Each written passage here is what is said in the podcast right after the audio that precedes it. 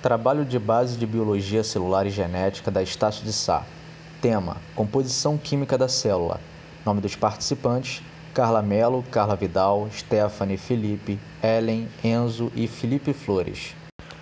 É importante entendermos os processos que acontecem na estrutura da composição química da célula, assim como a função de cada substância para o seu funcionamento. Estas substâncias se dividem em orgânicas e inorgânicas, onde as inorgânicas são aquelas que não possuem carbono em sua composição, enquanto as orgânicas apresentam este elemento. Substâncias orgânicas de origem mineral, águas e sais minerais. Substâncias orgânicas de origem vegetal ou animal são os carboidratos, lipídios, proteínas, enzimas e ácidos nucleicos. A água ela é responsável por 70%, proteínas 15%, ácidos nucleicos 3%, lipídio 2%, sais minerais 2% e outros corresponde a 1%. Agora vamos entender melhor como funciona cada componente. Água é a mais abundante de todas as substâncias da célula, representando cerca de 70% da sua massa. Funciona como um solvente universal. Transporta substância dentro ou fora das células. É o meio onde ocorrem as reações químicas celulares. Ajuda na regulação térmica.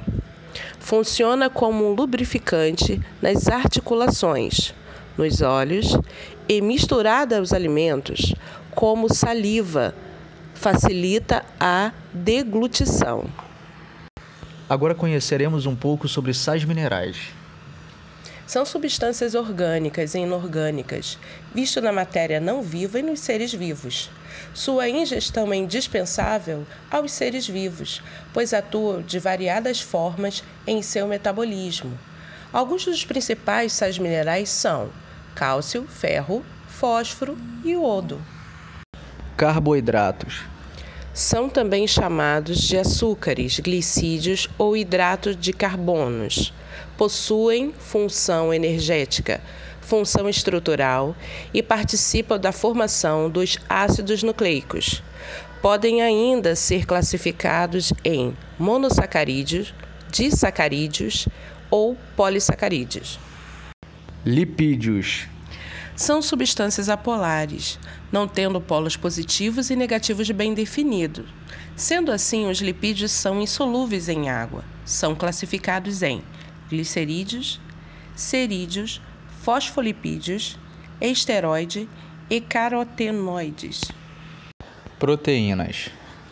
As proteínas são substâncias formadas por um conjunto de aminoácidos ligados entre si através de ligações peptídicas.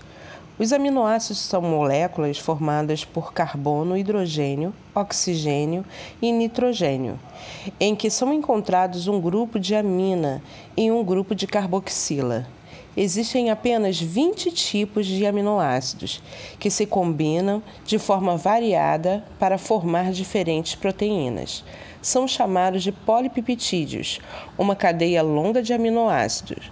Cada proteína é formada por uma ou mais cadeias polipeptídicas.